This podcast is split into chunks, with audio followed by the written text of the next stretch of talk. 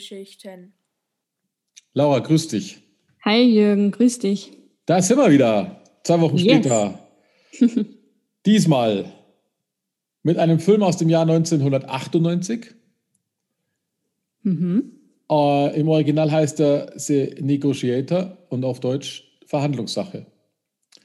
Und darum geht's, ist es, das ist ein Action-Thriller, wie gesagt, aus 98, mit Samuel L. Jackson und dem Kevin Spacey in den Hauptrollen.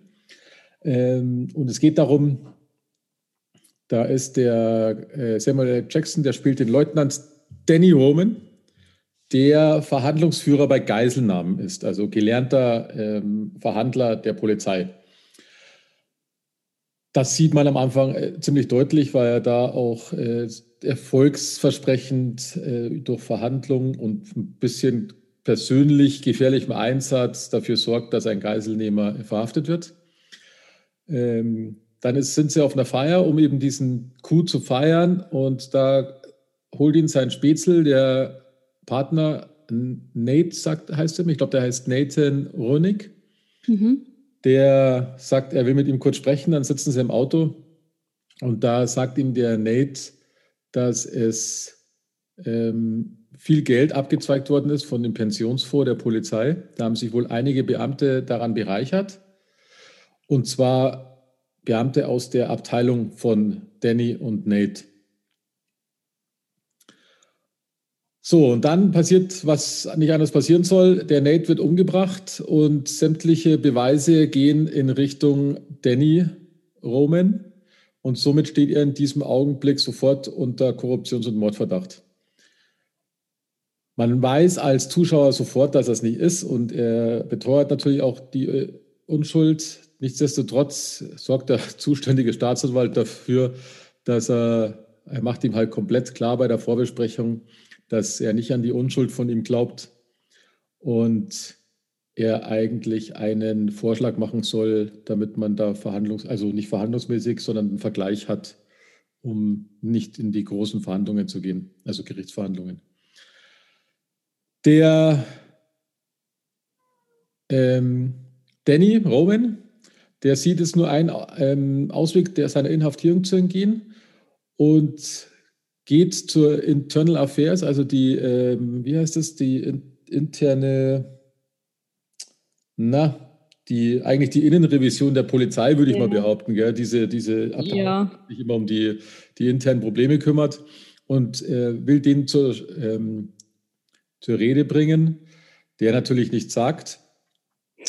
Der Inspektor Terence Niebaum. Und das eskaliert ein wenig äh, im 20. Stockwerk, glaube ich, eines äh, recht hohen Wolkenkratzers. Das eskaliert und im Zuge dessen nimmt Danny Roman den Niebaum und noch einige andere Personen als Geiseln. Ich glaube, zwei Polizisten, zwei Zivilisten sind es, die er als Geisel nimmt und verschanzt sich in dem Büro der Polizei ähm, in Chicago und fängt dann damit an, ähm, herausfinden zu wollen, was die Wahrheit ist. Also wer die korrupten Polizisten sind, wer den Nate umgebracht hat äh, und diese ganzen Geschichten. Nachdem er natürlich nicht weiß, wer alles von dem eigenen Behörde involviert ist, fordert er einen auswärtigen Verhandlungsführer, den ähm, Leutnant, Lieutenant, ich weiß immer nie, wie man das bei den Amerikanern ausspricht, Ja. Chris Ja. Sabian, ähm, der ebenfalls ein, ein sehr erfolgreicher Verhandlungsführer bei Geiselnahmen ist, den fordert er an, weil er eben von einem anderen Revier kommt und möchte das gemeinsam mit ihm die Wahrheit ans Licht bringen. Der Chris Sabian wiederum, gespielt von Kevin Spacey, der kommt erstmal ganz unbedarft, sondern ist halt, sein Auftrag ist einfach, die Geiseln zu retten. Und die führen dann gemeinsam, weil sie beide Profis sind. Jeder weiß, wie Verhandlungs, äh, Verhandlungen durchgeführt werden, weil jeder die üblichen Verhandlungstaktiken kennt und äh, führen einen harten Verhandlungspoker, der dann immer wieder durch die korrupten Polizisten und durch diverse Angriffe der Polizei, um eben den äh, Danny umzubringen oder zum Beispiel auch den Terence Niebaum geschickt umzubringen, äh, gestört werden. Die stürmen quasi mehrfach das Büro. Der Roman wiederum ähm, tut so, als ob er jemand um, ähm, erschossen hat von den Geiseln, um ein bisschen den Druck aufzubauen. Später kam raus, dass das so nicht ist. Also er hat definitiv keinen ermordet und schafft es auf Basis der Verhandlungen dann äh, verkleidet als Polizist ähm, aus dem Gebäude herauszukommen. Also es passiert sehr viel in dem Gebäude, es sind sehr viele Verhandlungen, äh, relativ viel Action, würde ich sagen. Also es ist, man, man, kommt eigentlich keine Sekunde zur Ruhe bei dem Film. Mhm. Äh, und er kommt, er kommt aus dem Gebäude und der Sabian, der ihm mittlerweile hilft, bringt ihn ins Haus des getöteten Niebaum, weil sie da nämlich noch nach Beweisen suchen. Die wiederum finden sie leider nicht und es kommen dann natürlich relativ schnell die korrupten Polizisten äh, ins Haus ähm, da versucht der Danny wieder eine, klar, so eine Art Verhandlung mit denen zu führen, weil die sind im Flur, er hat sich ähm, weggesteckt. Der Sabian, der hilft ihm dabei und schießt im Zuge dessen, um ihn eigentlich zu, zu retten, auf den Roman, der dann blutend äh, zu Boden stürzt. Und also dann verhandelt der Sabian nochmal mit dem Anführer der Verschwörer, der wiederum, wie sich herausstellt, der Commander Grant Forst ist, also der Chef vom Danny Roman. Und er behauptet, also Sabian behauptet, die Beweise für die Tat gefunden zu haben und hält zwei Disketten in der Hand, weil wir befinden uns ja im Jahr 98, da hat man noch Disketten in der Hand, dreieinhalb Zoll Disketten, ähm, und fordert verhandlungstaktisch eine Beteiligung an den aus einem vorgestohlenen Geldern. Ich glaube, sie haben sich dann auf 30 Prozent geeinigt. Ja.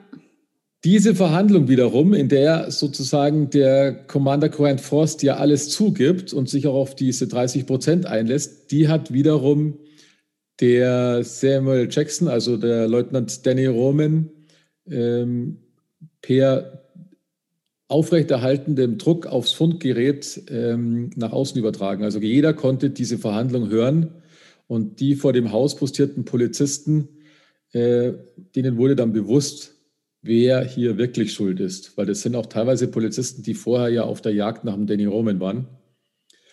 Und somit werden die korrupten Polizisten verhaftet. Und dabei stellte sich auch heraus, dass der Roman von Sabian nur verletzt worden ist. Und am Schluss dann bringen sie halt ins Krankenhaus und tun alles dafür, dass das den geordneten Weg geht.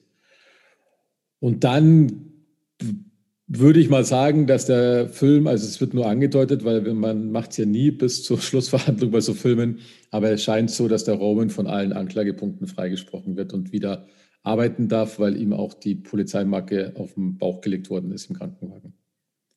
Meinst du, dass das so ist, dass ja, der das, ganz normal wieder zurückkommen kann? Ja, ich glaube schon. Also das, das denke ich schon. Ah, ich glaube, der muss sicher für ein paar Jahre ins Gefängnis. Der kann nicht einfach so einen Geiselnahme machen und dann, ach so, ja. Ja, keine Ahnung, ich kenne es da, da kenne ich jetzt natürlich das amerikanische Recht nicht, aber das ist ja bei so Filmen oft so der Fall, dass ich mich sehr oft schon gefragt habe, was passiert eigentlich in Wirklichkeit, wenn man dann die Anwälte drauf loslässt. Ja. Weil das habe ich mir auch bei Stirb langsam schon gedacht, wo fast das gesamte, der gesamte Wolkenkratzer fast zerstört wird von Bruce Willis. Und dann geht er einfach so raus und alle sagen, ja, hast du gut gemacht. Kann ich mir auch nicht. Vielleicht hat er gute Versicherung, wer weiß. Ja, genau. Und das ist klar. Und in dem Fall ist ja auch so. Ich meine, das, das Hochhaus ist im Arsch. Mhm. Ja. er hat Leute angeschossen, also den, also nee, er hat eigentlich niemanden angeschossen, gell? Nee, angeschossen hat er keinen, aber er hat zumindest Leute verletzt. Er hat Geiseln genommen, ja. So ist es. Ähm, können wir gleich drauf eingehen, aber das ist jedes Mal so das Prinzip der amerikanischen Filme. So, mhm. Verhandlungssache. Wie gesagt, äh, Film von 98, er dauert ziemlich lang, 134 Minuten. Ja. Meiner Meinung nach, trotz dieser Länge, absolut keine, aber jetzt greife ich ja schon fast vor, ähm, es gibt keine Längen drinnen. Also es macht durchgehend Spaß. Mhm. Äh, Regie führte F. Gary Gray, wer auch immer das ist, sagt mir nichts. Aber was ich festgestellt habe, äh, man kennt nahezu, also einen großen Anteil der teilnehmenden Schauspieler kennt man, würde ich sagen. Das ist das Lustige an der ganzen Geschichte. Also fangen wir mal an mit dem ähm, Inspector Terence Niebaum, der wurde gespielt von J.T. Walsh. Dem wiederum wurde auch der Film gewidmet, weil J.T. Walsh, ich glaube, ein halbes Jahr vor Veröffentlichung des Filmes gestorben ist. Und deswegen stand nämlich ähm, am Ende oder am Anfang Dedicated to J.T. Walsh. also der den Niebaum gespielt hat. Mhm.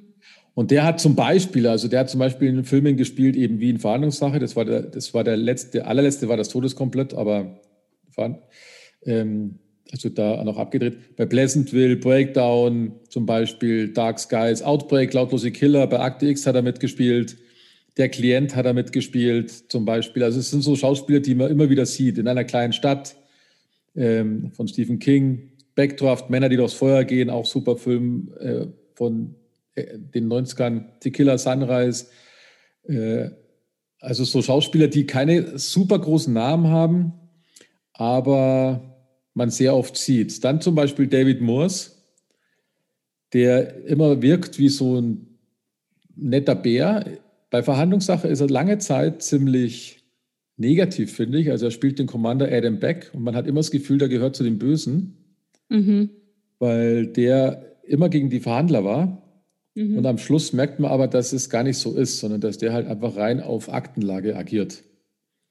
Und der hat bei Filmen mitgespielt wie 16 Blocks, Green Mile, da spielt er ja eigentlich einen super netten ähm, True Detective, World War Z ist relativ neu, dann von früher, also das ist auch so Langoliers, Crossing Guard, The Rock, Tödliche Weihnachten, 24 Stunden in seiner Gewalt, Drei Wege in den Tod und so weiter und so fort. Also eine ganze, das, ganze Latte an Filmen, das sind so diese typischen äh, Nebendarsteller, die irgendwie immer da sind und man fragt sich bei jedem Film, wo habe ich dich zuletzt das letzte Mal gesehen? Und dann noch eine ganze Reihe an solchen Leuten. Äh, dann natürlich die zwei Hauptrollen, ganz weit vorne Kevin Spacey, der ja, ja extrem bekannt ist. Ich glaube, dass der zurzeit ähm, konfrontiert worden ist mit sexueller Belästigung, soviel ich weiß. Äh, Kinder, oder? Ja, ich glaube, irgendwas war da vor kurzem. Gell? Ja, ähm, ja. Bei House of Cards haben sie ihn auf jeden Fall sterben lassen. Genau, das haben sie dann abgesetzt, das, also ihn dann hat da rausgenommen. Gell? Ähm, lassen wir mal sowas außen vor, versuchen wir mal nur die Kunstfigur zu sehen. Als Schauspieler fand ich ihn schon immer grandios. Ja. Und wenn er, genau, wenn er natürlich privat ein Arschloch ist, dann hat er es auch nicht mehr anders verdient. Dann ist er ein Arsch. Aber zu der Zeit, wo man das nicht wusste, muss ich sagen, ähm, ist es schon sehr grandios, was er gemacht hat. Also das sind berühmte Filme wie, also ganz am Anfang die Glücksjäger, dann äh, unter Haien in Hollywood auch Outbreak, Lautlose Killer, das ist ein Virusfilm, wie vorhin auch der, der andere Kollege. Dann bei Sieben, bei Die Shuri hat er mitgespielt, den wir schon besprochen haben. Da hat er ja den Anwalt der ähm, Opposition gemacht. Ja. Dann LA, LA Confidential, dann eben Verhandlungssache, ganz berühmt, obwohl er mir nicht gefallen hat, American Beauty. Da ist er wohl unglaublich berühmt geworden. Superman Returns, da hat er, glaube ich, den Lex Luthor gespielt, wenn ich mich nicht täusche.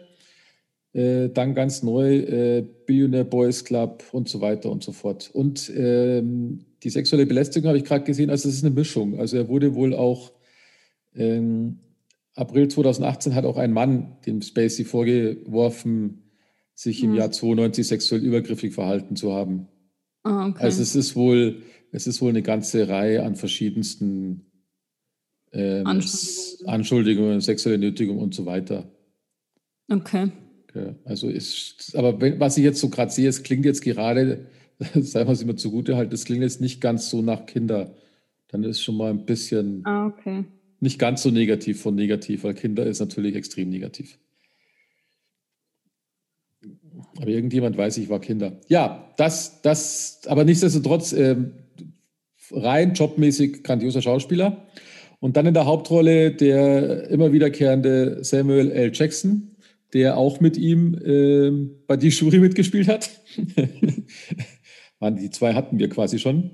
Ja. Und ich glaube, Samuel L. Jackson kennt so gut wie jeder. Also der, der hat fast überall mitgespielt. Also äh, Jurassic Park, Stirb langsam, Die Jury, Pulp wie schon gesagt, Pulp Fiction, Jackie Brown, Tödliche Weihnachten, Out of Sight, bei Star Wars hat er mitgespielt, Deep Blue Sea, Unbreakable, 51st State. Und wenn man jetzt in die Zukunft geht, dann nahezu bei fast jedem Marvel-Film, weil er ja den, ähm, sag's mir, diesen Typen da spielt mit der Augenklappe. Ja, ja. Ja, und, äh, und also sehr, sehr stark. Dann hat er bei Saw, dem neuesten Saw mitgespielt, bei Glass und so weiter und so fort. Also der Django Unchained auch grandios, der Film. Also Ja. ganz, ganz, ganz großartig, was der so abliefert. Und ich halte ihn, ich kenne ihn natürlich nicht persönlich, aber ich halte ihn weiterhin für unglaublich. Also in der Wirkung, der wirkt irgendwie immer sympathisch, egal was er spielt. Ja. Ich finde Ja. den einfach einen coolen Typen.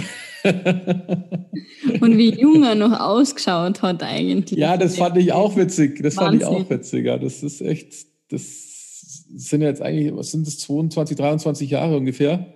Mhm. Ja, das hat man dann schon gemerkt. Also, muss ich schon sagen. Ja. Naja, und auch jetzt halt noch, machen wir mal zum Schluss noch, der Commander ähm, Frost, der der Hauptschuldige ist. Das ist mir auch so ein bekanntes Gesicht gewesen. Und zwar deswegen, weil der auch in sehr, sehr vielen Filmen eben mitspielt oder mitgespielt hat, wie Kojak, genau, da habe ich ihn schon gesehen, weil der ist halt schon älter. Dann äh, Falcon Quest, dann JFK, Tyler Dallas, der ist grandios, der Film. Ähm, auch LA Confidential, The Majestic, Sex and the City, also er hat auch viele, viel bei Serien mitgespielt, spannenderweise. Deswegen ist einem das auch immer so bewusst irgendwie, da kennt man dann immer das Gesicht und man weiß nicht, wo man es einpacken soll. ja. Auch so ein klassischer Nebendarsteller. Gut, so, so viel zum Film. Laura, Mhm. Ja. was sagst du denn so dazu? Ähm, ich fand ihn einen wirklich guten Film. Ich kannte ihn schon. Mhm, ich auch, ja. Witzigerweise kannte ich ihn, weil er mir empfohlen worden ist bei einem Verhandlungstraining. Mhm, cool. nämlich gesagt, unbedingt äh, den Film anschauen, weil man da sehr viel über Verhandlungen lernt. Äh, zum Beispiel eben, sag niemals Nein. Mhm. Das soll man anscheinend, äh, soll man wirklich auch bei Verhandlungen im Business nicht machen, weil das sehr einschränkt. Äh, am besten ist es schwierig zu sagen. Mhm. Anstatt Nein. Haben wir uns ja schon angewöhnt, gell? Haben wir uns schon sehr angewöhnt. Richtig. Mm, Von dem her, Gleichzeitig. genau, richtig. Deswegen kannte ich den Film schon, war aber wieder gut ähm, zum Anschauen. Hat mir super gut gefallen. Und was mich schon oder wieder mitgenommen hat eigentlich, ist, dass man die, diese, die Kolja, Kol, ähm, ähm, das Kollegentum eigentlich Mhm. verlieren kann, nur weil einer sagt, du bist schuldig. Die waren 20 Jahre lang Kollegen, Partner und dann wird ihm das vorgeworfen, seinen, seinen Partner umzubringen.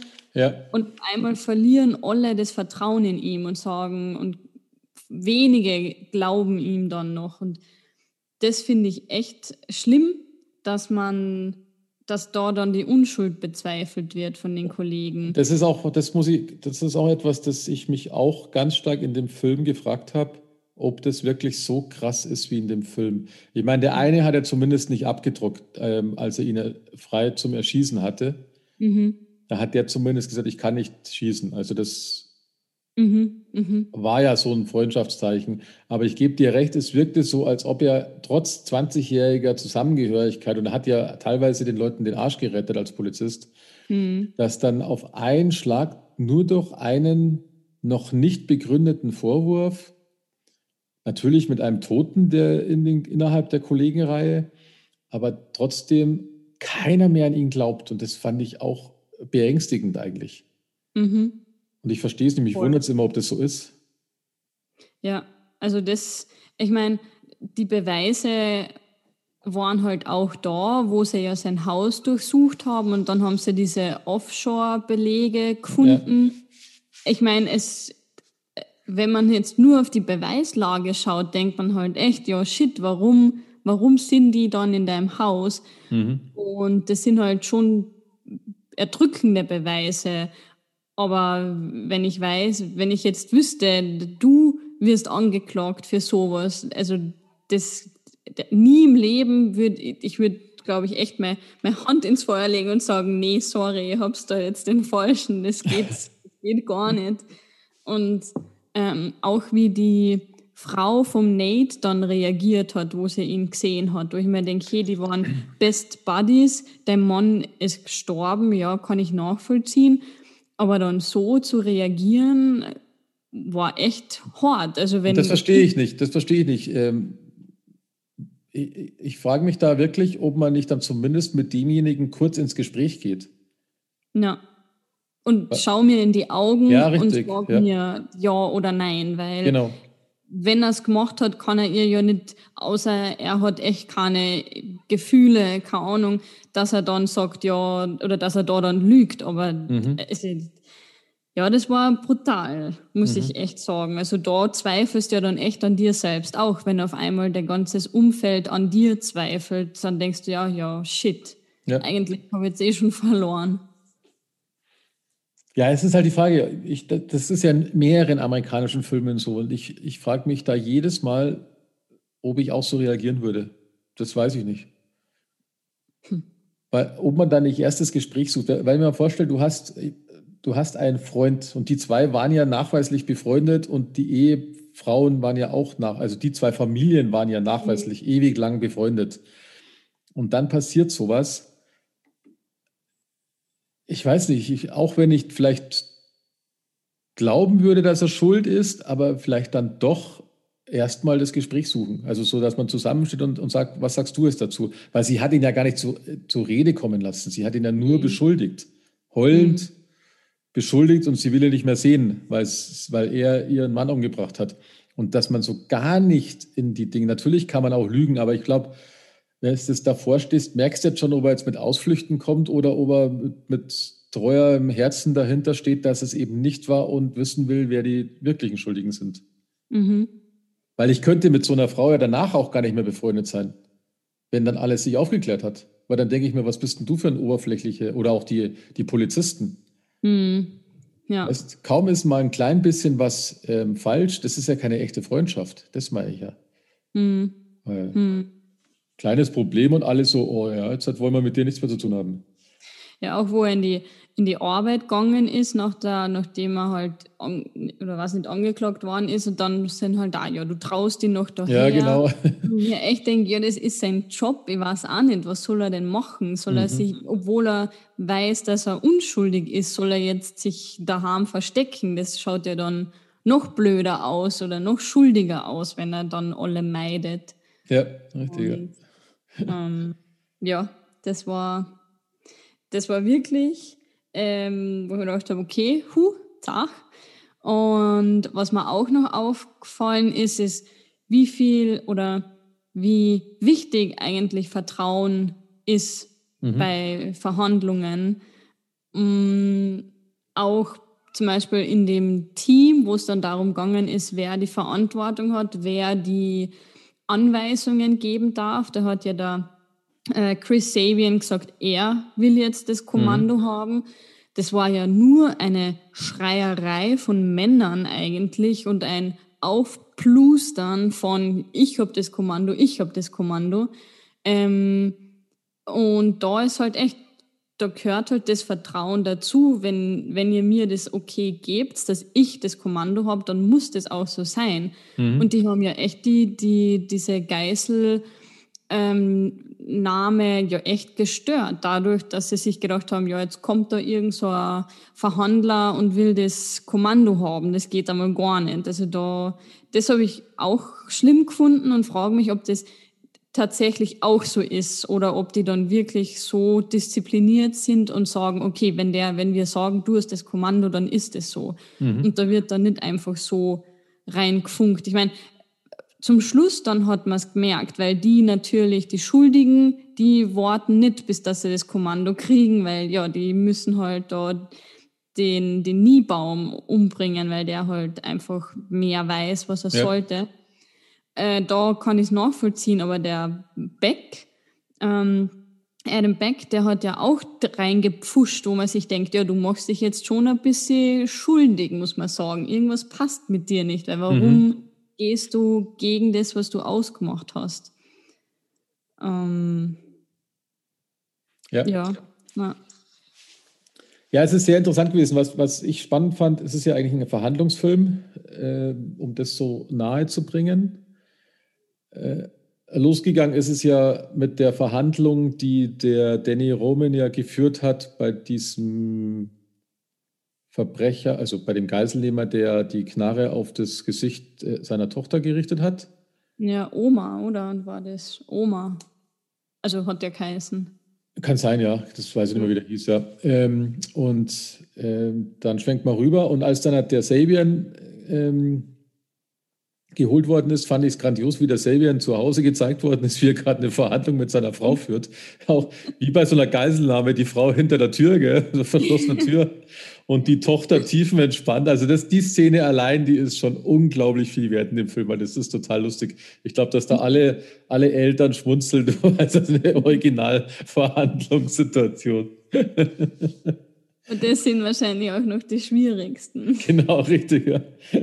ja. Das war ein Schmunzler. Und das hat auch, ähm, ähm, wie heißt ja. dieser Verhandlungskönig da, wo wir auch die Bücher gelesen haben, der deutsche. Matthias Schranner. Danke, der Matthias Schranner, der hat ja auch in seinen Büchern immer darauf hingewiesen, dass die Verhandlungen mit seinen Kindern die schwierigsten sind von allen.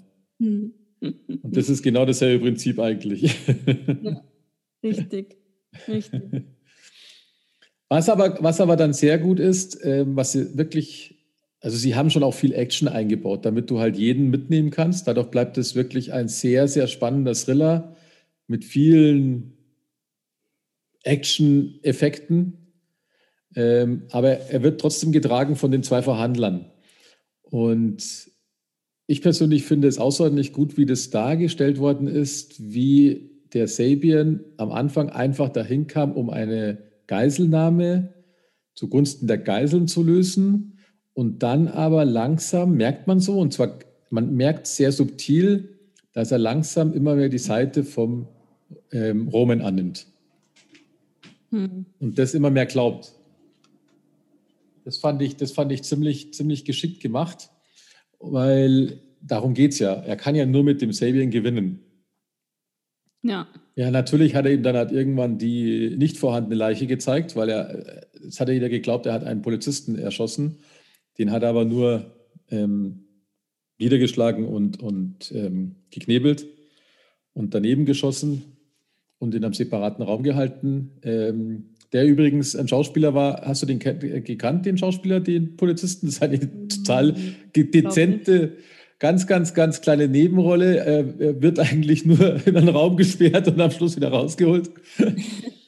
Das ist der, ähm, da gab es doch diese berühmte, war das Netflix, diese berühmte Serie mit dem Lehrer, der Drogenhandel gemacht hat dann. Breaking Bad. Wie hieß es? Breaking Bad. Ja, genau. Und ähm, der weggesperrte Polizist, das ist der, der den Drogenpolizisten gespielt hat. Der bei ihm, der Verwandte, ich glaube, der Bruder von seiner Frau oder so, sein Schwager. Okay, okay. Nur noch, ein bisschen, nur noch ein bisschen fülliger. Okay. Hat er ein bisschen zugenommen gehabt. mhm. Ja, das habe ich gleich, den habe ich dann zufälligerweise erkannt, ja. Okay. Aber, aber wie gesagt, ich fand, das ist sehr grandios erzählt gewesen, ähm, wie der Sabian die Seite langsam einnimmt vom Danny Roman. Fand ich super. Und mhm. auch die, also die Leistung von Samuel L. Jackson ist grandios. Ich habe mich gelesen, dass ursprünglich der Sylvester Stallone für die Rolle geplant war. Und ich glaube, ich, also ich kann es mir dann immer im Nachhinein kann man klug daherreden, aber ich kann es mir nicht vorstellen, dass das Stallone schauspielerisch auf dem Niveau gewesen wäre, 98. Aber es wäre umgekehrt gewesen. Eigentlich hätte Ach, stimmt, ja, ja, genau, richtig. Den äh, Danny Roman ja. und das Stallone den Chris Sabian spielen sollen. Ja, Aber ich bin auch bei dir. Ich, der hätte da nicht so ganz gepasst, glaube ich auch. Ja, vor allem ja. hast du hier auch noch so eine Ebene. Du hast so eine typische, also das fällt bei uns, glaube ich, weniger auf, aber in Amerika ist es krass, du hast hier noch diese typische Schwarz-Weiß-Ebene dazwischen. Mhm. Weil ich glaube, dass der ähm, Danny Roman Schwarzer ist und dann plötzlich Geiselnehmer ist, das würde in Amerika, das kommt zwar in dem Film so nicht heraus, aber das würde die Situation noch mehr zuspitzen. Mhm. Weil die ticken halt einfach so. Und ähm, das ist so eine unterschwellige Schwierigkeit, die noch oben drauf gelegt wird, die aber in dem Film nicht ähm, thematisiert mhm. wird. Genau, das war definitiv nicht im Vordergrund. Ja. Nee, diese ja, ich habe auch drauf gewartet. Ich habe mir gedacht, uh, okay, kommt da was, aber nicht ein bisschen sind sie auf das eingegangen. Ja, ich glaube, das ist aber das ist höchstens so unterschwellig, weil er ist halt doch mit seiner Frau. Mir fällt jetzt kein weiterer Schwarzer auf in dem Film, wenn ich ehrlich bin. Ja, doch, der Polizist, der auch durchs Fenster kommen ist, die zweite Polizeigeisel, der war auch schwarz. Ah, okay. Genau. Okay. Aber dann war es das, gell? Aber sonst von, der, von den Polizeiinspektoren. Alle weiß, ja. Waren alle weiß. Ja, richtig. Ja, Wahnsinn. Was mir auch noch gefallen hat, oder wo ich mir gedacht habe, ja, was witzig ist, wo der Farley die Verhandlungen am Anfang übernehmen soll und, und wollte ihn halt runterreden. Und da hat man, das war eigentlich schon auch sehr lehrsam dann, ja, was mhm. man eben nicht machen soll, dass äh, man nicht vom Tod sprechen soll, weil das halt dann gleich in so eine schlimme Richtung geht und ja, sag, sag niemals nein und dann fragt er ihn halt die schrecklichsten Fragen. Ja, mhm. ziehst du gerne Kleider an? ich, ich schau, was ich tun kann. Also es war einfach nur, ja, mega. Und dann, wo das er halt aber, dann. Das, das, ja? das ähm, hat aber auch gezeigt, ähm, dass man vieles davon lernen kann. Weil ich weiß, du hast auf Englisch ja. angeschaut wahrscheinlich, gell? Mhm, mhm. der Farley, der hat auf, im, im Deutschen sehr stark äh, unsicher gestottert. Mhm. Also der wirkte vollkommen unsicher. Ja. Fast übertrieben unsicher. Ähm, irgendwie ängstlich. Und das hat mich ein bisschen irritiert, weil er sollte ja dann doch auch ein Verhandlungsführer werden irgendwann wohl. Er ist wohl einer in Ausbildung so von der Rolle mhm. her. Ähm, nichtsdestotrotz fand ich das sehr lehrreich, wie der Samuel L. Jackson dieses Spiel gemacht hat mit ihm und ihm so ein paar Grundregeln beigebracht hat, weil es ja exakt die Grundregeln sind, die man in so Verhandlungsbüchern liest. Also kein, nicht Nein sagen. Mhm. Dann, ähm, wenn ich jetzt einen Priester verlange, nicht sagen, ich besorge dir einen Priester, weil Priester ist gleich tot. Ja. Äh, das geht auch nicht und solche Geschichten. Und Gleichzeitig hat es mir auch gezeigt, dass, da, dass du eine Handvoll Floskeln brauchst, dann kommst du aus jeder Nummer raus, die halt eben der Fahle nicht konnte. Weil äh, ziehst du gern äh, Frauenkleider an oder läufst du gern nackt rum, da kannst du schlecht sagen, äh, das muss ich erst überprüfen. Das ist natürlich Blödsinn, das ist echt Bullshit. Aber da brauchst du halt eine andere Floskel, die das halt irgendwie da so hinbringt. Mm. Du kannst ja auch äh, das dann, du, du die, die lügen ja sowieso. Das ist ja nicht so, dass du dann dem die Wahrheit sagst. Du kannst dir jeden Scheiß ja. erzählen. Du darfst halt nur nicht hardcore sagen, nein, sondern irgendwas anderes, aber nicht dieses, das muss ich erst überprüfen. Weißt ich glaube, da war im Deutschen waren zwei Sätze, da hat dieses, da, da muss ich erst äh, drüber nachdenken, hätte besser gepasst, als das äh, muss ich erst überprüfen. Mhm. Also das ist ganz schwierig. Es, aber es war auf Englisch genauso, wo du okay. dir auch gedacht hast, ja, das hat das passt gerade einfach überhaupt nicht, was du da gerade sagst. Also ich sag einfach gar nichts dann. Ja, genau. Ja. Aber das war eine sehr lehrreiche Szene und auch ja. das mit Lügen, wo der Niebaum, wo der ähm, Danny Roman ihn ja. gefragt hat eben und er gelogen hat und wo er halt dann erzählt hat, ja. In der Polizeiakademie haben wir ja gelernt, wie man Lügen ertappt. Wenn du nach links oben mhm. schaust, dann da, also denkst du tatsächlich noch und wenn du noch rechts oben schaust, schaust du oder bist du im kreativen Bereich der Gehirnhälfte mhm. und dann denkst du dir halt was aus oder erzählst halt nicht die Wahrheit. Und das fand ich echt gut. Und auch wieder der Rudy da dann ja. reagiert hat, wo er dann zum, zum Schluss noch einfach hat, ey, sorry Mann, ich konnte es jetzt echt nicht erkennen, ob er lügt links, rechts. also, der war auch wirklich äh, ein guter, eine gute Person in dem Film. Der hat ja. das auch lustiger gemacht. Ja, definitiv. Was ich auch ziemlich starke Rolle fand, war die äh, Rudi. Der nee, Rudi. nicht die Rudi, äh, die, die Frau meine, die Maggie, die Maggie, sorry. Ähm, die Maggie, die fand ich ziemlich tough. Was mich bei ihr mhm. aber irritiert hat, ist, dass sie während der Geiselnahme immer tougher geworden ist. Als Assistentin quasi ähm, sich über ihren Chef hinausgespielt hat. Also sie hat dann einfach drauf geschissen hm. und hat Tipps gegeben. Als sie dann aber bei der Polizei wieder war, hat sie relativ schnell die Segel gestrichen und hat gesagt, sie sind zum Haus gefahren. Und da ist sie schon sehr schnell eingeknickt. Ja, aber ich glaube, sie ist dem Typ nichts schuldig. Ich meine, sorry, ja, natürlich, wenn richtig. einer Ja. gefangen hält und dort Ja. wird rund, rund um mir rumgeballert, dann denke Ja. ich mir, ah, ja, leck mich, äh, wenn ich jetzt dann auch noch beschuldigt wird, Ja, dass, das kann dass ich sein, da ja. irgendwas behindere, irgendwelche Untersuchungen, na, sorry. Ja, hast recht, wahrscheinlich der ist gleich sagen, wo er ist. geht, dir, geht dir der Fremde dann halt auch irgendwo vorbei, das stimmt schon, ja. Das Mhm. ist dann wahrscheinlich Mhm. egal. Hm. Ja, grandios. Aber doch super lehrreich, ja, definitiv. Ich habe es witzig gefunden, die Computer zum Sehen, weil, ich, weil ich das halt ja natürlich nicht wirklich gesehen habe davor, wie halt so ein Laufwerk oder die Computer vorher ausschauen äh, mit den äh, Floppy Disks. Weil die sehr altmodisch waren, weil der Witz ist, ich hatte ja mit viel, viel teurem Geld hatte ich ja schon, da war ich 19, also irgendwie so 91, 92 rum, nicht mal. Das war sogar noch, ja, 19, jetzt muss ich überlegen, ja, irgendwie so Anfang der 90er auf jeden Fall.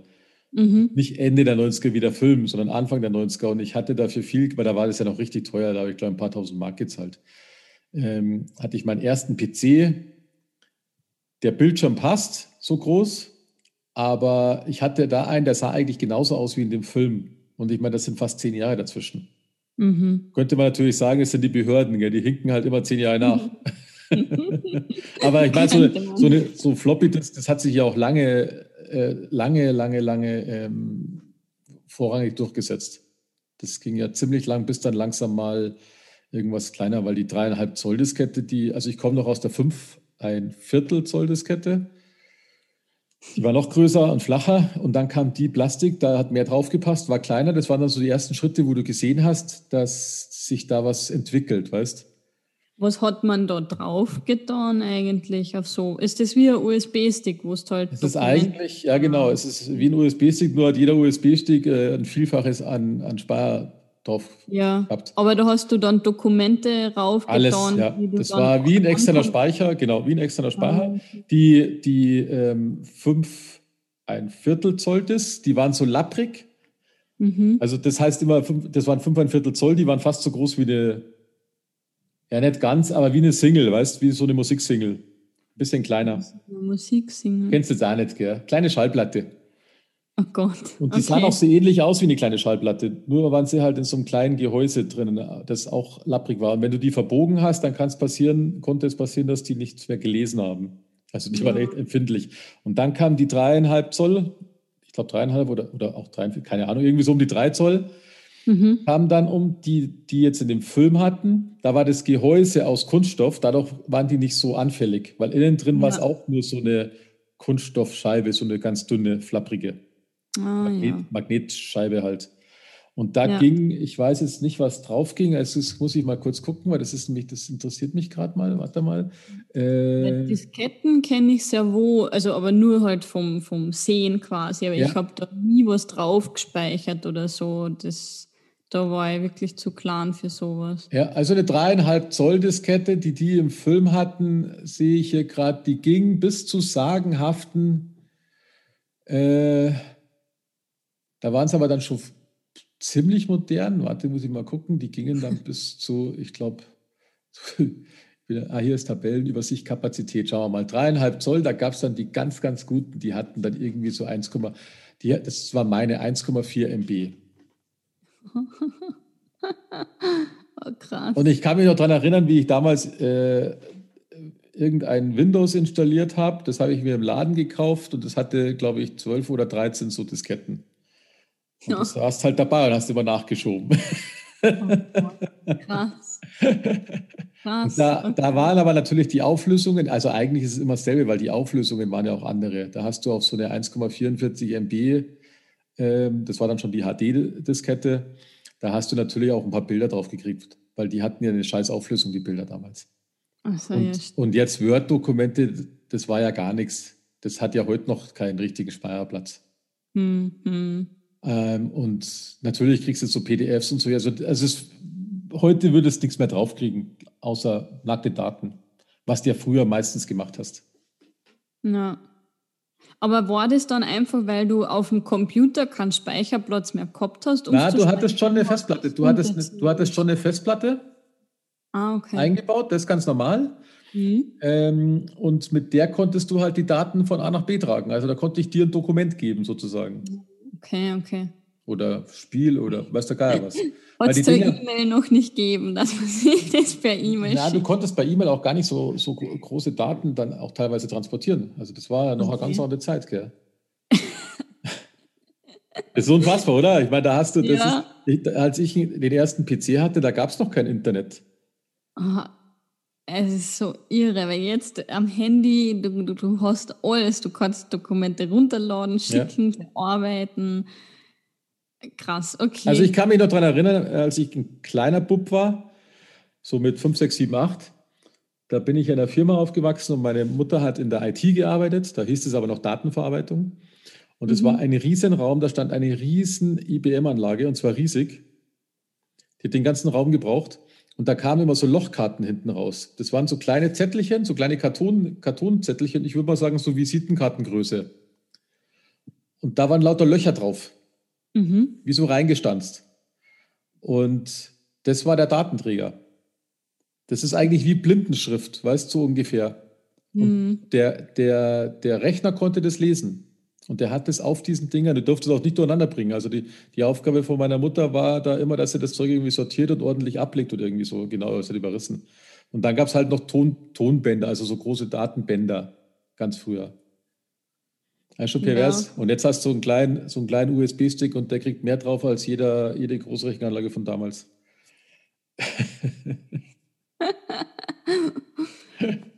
oh, irre.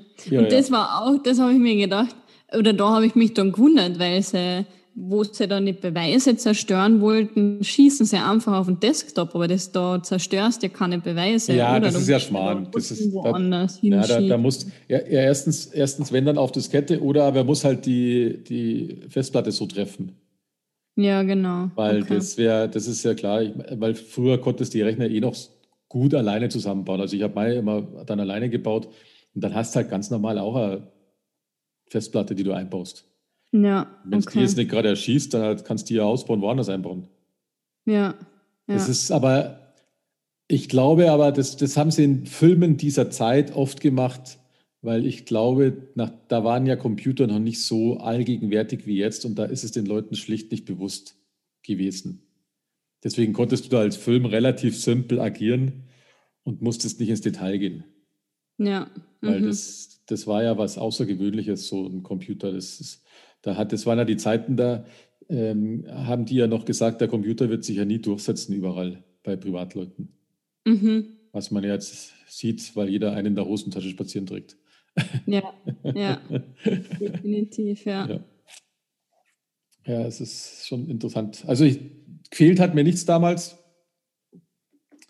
ähm, aber, und ich muss ganz ehrlich sagen, im Nachhinein betrachtet, ich habe damals Anfang der 90er eine Musikzeitschrift ja erstellt am Computer mhm. und, und also somit viel geschrieben. Und äh, natürlich gab es dann nur Nadeldrucker, das war ein bisschen aufwendig. Und auch die Datentransportiererei war ein bisschen äh, aufwendig. Aber vom Grundprinzip und dem Doing hat sich absolut nichts geändert selbst mit Internet. Du kannst zwar jetzt schneller und es ist mehr durchflochten, aber das macht es ja auch filigran, weißt du? Es muss ja nur äh, irgendwelche Surfer ausfallen, dann hängst du halt komplett ohne wieder da. Ja. Und ja. somit, weißt beim Inter im Internet war ich von ganz Anfang an dabei, weil ich spannend fand. Da war das noch CompuServe und ich weiß gar nicht, wie die alle hießen. Da einen Haufen Geld gezahlt für irgendeinen so Zugriff mit irgendeinem so komischen Modem, das halb verhungert ist, weil es im irgend Da waren die Geschwindigkeiten ja noch andere. Mhm, mh. Aber hast natürlich diese Geschwindigkeit auch nicht gebraucht, weil du hast ja nicht so HD-Sachen durch die Welt gejagt wie jetzt. Ja. Ja. Aber spannend. Also spannend, sowas miterlebt zu haben. Aber man erlebt da, glaube ich, immer irgendeine, äh, in jeder Generation irgendeine äh, Neuerung mit. Ja, ja, Quantensprung. genau. Weil ich finde es jetzt auch spannend noch hier leben zu können. Man kann sich nicht vorstellen, was noch alles kommt, aber ich finde es auch spannend, äh, hier den Wechsel zwischen Verbrenner und, und wie auch immer anders gearteten Motor zu leben, weil ich finde das irre spannend gerade, was da passiert. Mhm. Es ist ein bisschen dumm von der, wie die Leute argumentieren, sondern ich sehe es einfach so, jetzt schauen wir mal, was da passiert. und auch sonstige Herausforderungen. Weißt du, so ganz neue Sachen wie, lass es Solarenergie sein, die ich jetzt bei mir am Dach habe. Das ist, ich finde ich einfach interessant, dass es sowas gibt. Ja. Und Ja. dass man da nicht stehen bleibt. Das finde ich trotzdem spannend. Das fand ich damals schon spannend, weil da war es ja auch so. Dann ist immer irgendwas rausgekommen, wo du gedacht hast, wow, was, was ist denn das eigentlich? Das ist wie Science Fiction, so bisschen. schon cool. Ja. Und man merkt es dann wieder, wenn man so alte Filme anschaut, äh, auf welchem Niveau die jetzt wären, weißt Ich meine, damals hätte der seine Daten wahrscheinlich bei sich in der Unterhose gehabt, also jetzt in der Unterhose gehabt auf dem USB-Stick und keiner hätte es gemerkt. Ja, ja. Oder in der genau. Cloud. Ja, richtig. Ja. Also das, das ist tatsächlich so. Und dann halt irgendwie verschlüsselt mit irgendwelche. ja, genau, da Äh, haust du so One-Passwort oder keine Ahnung, irgend so ein, so Kryptozeug drauf, gell? Ja, genau. Dann, Und dann ist das Ding zu, dann kommt, dann kommt keine Hoodie ums Eck und, und gibt drei Zahlen ein. dann machst du einen biometrischen Abdruck. da habe ich letztens einen Film gesehen und ich frage mich jetzt aber nicht, wer es war. Äh, irgend so ein Actionfilm war das. Da sind sie wo eingebrochen, die Terroristen, haben äh, Datenträger geklaut und haben dann dem Typen, dem Eigentümer, die Hand abgehackt und haben Datenträger und Hand dann einem Hacker geschickt, weil er die Hand gebraucht hat, um den biometrischen Abzug zu machen. Aber das sieht man auch in vielen Actionfilmen, wo sie halt dann Augapfel Ja, und genau. was rausschneiden, damit Ja, das können, super, oder? Ja. Dann nehme ich lieber die vierstellige PIN. ja, genau. Da habt es. oh Mann. Ah ja. Ja, super, gut. Finally. Mhm. Äh, kann man anschauen, muss man anschauen. Ist ein, ein herausragender Film, finde ich. Ja. Ähm, über zwei Stunden und nicht eine, ja, Schwäche ist falsch gesagt. Ich finde manchmal schon ein bisschen, dass die Action-Szenen hätten nicht unbedingt so sein müssen. Die erschlagen den Film manchmal, aber die sind natürlich da, damit der Film durchgehend für alle, die ihn anschauen, spannend bleibt. Weil ich finde, es kann ein Action-Fan sich genauso was rausziehen wie jemand wie wir, die sich jetzt für bei, bei Verhandlungsthemen schon ein bisschen weiter, ähm, ähm, wie soll ich sagen, nicht weiterentwickelt, sondern weiter was darüber gelernt haben. Mhm. Und ähm, das hatte ich damals, als ich den Film das erste Mal gesehen habe, natürlich noch nicht gekannt, diese paar Verhandlungsbücher, die ich gelesen habe. Ähm, ist aber spannend zu sehen, jetzt im Nachhinein, dass diese Regeln sozusagen international sind, die Grundregeln, und somit die Menschen an und für sich gleich sind oder gleich ähm, behandelt werden können. Ja. Verhandlungen und- scheinbar immer wieder drauf reinfallen. Mhm. Ja, ich finde auch, es ist bis zum Schluss spannend geblieben. Wenn man den Film halt jetzt schon kennt, dann ähm, wird man zum Schluss hin nicht mehr so überrascht. Ähm, aber man kann, wenn man das Ende kennt, vorn oder von vorne an schauen, okay, verredet sich irgendwer, schaut irgendwer komisch, dass man dann da was rausfinden kann, finde ich. Ja, ja. Ähm, aber wirklich mega gut. Also kann man sich, ja, genau, zwei, dreimal noch anschauen, um zu schauen, findet man irgendwelche Hinweise, wo sich wer äh, verdächtig verhält. Das ist sowieso, ich finde, ähm, was auch sehr gut funktioniert, dieses Mimikspiel. Das ist natürlich, ich stelle mir das schwer vor. Natürlich ist es auch sehr plakativ mit dem Lügen und dem nicht. Also ähm, es ist natürlich so gemacht von dem JT Wolf, dass auch jeder merkt, dass er Mhm. jetzt lügt. Hm. Aber das muss er halt bewusst machen, das ist klar, da kann er nichts dagegen machen. Äh, aber ich finde es spannend, dass es da so Regeln gibt, weil da, das ist mir noch nie. Also ich habe schon oft gelesen und jetzt in dem Film ja auch wieder gehört. Ich weiß nur nicht, ob das durch die Bank so ist. Man erkennt schon manchmal, ob Leute lügen, aber ob das wirklich an der Augenbewegung ist, das, da bin ich mir nicht ganz sicher. Ja. Aber man wird halt angespannt oder, oder nervöser, je nachdem, was es für eine Lüge ist. Da gibt es eine sehr gute Serie, Lie to Me. Okay?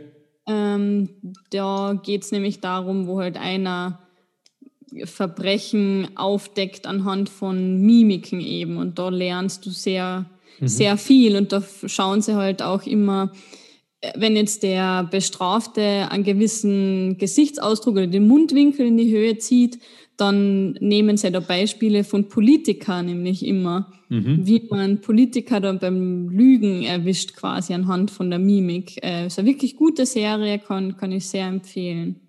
Ah, cool. Okay. Also wir ja. heute lehr lehrreich sind wir heute. Wahnsinn.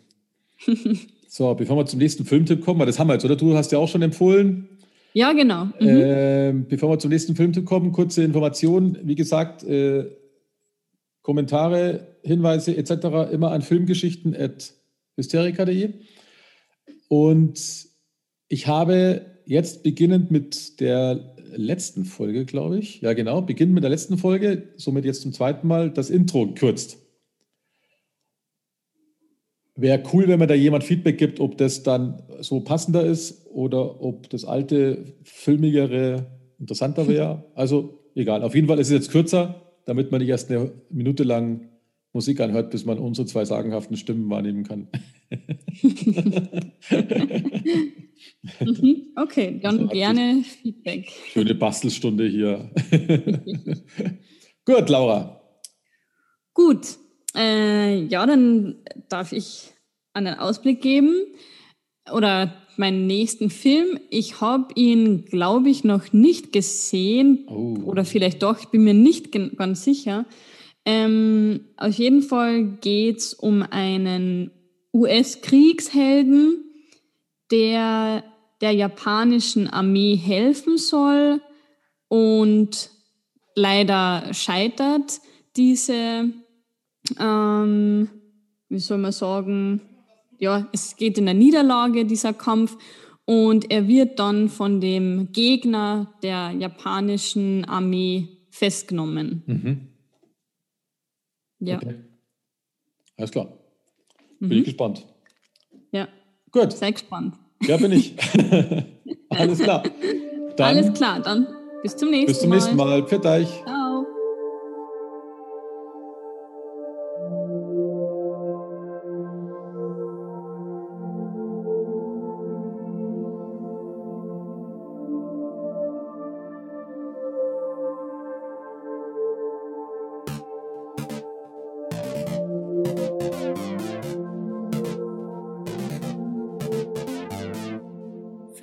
Geschichten.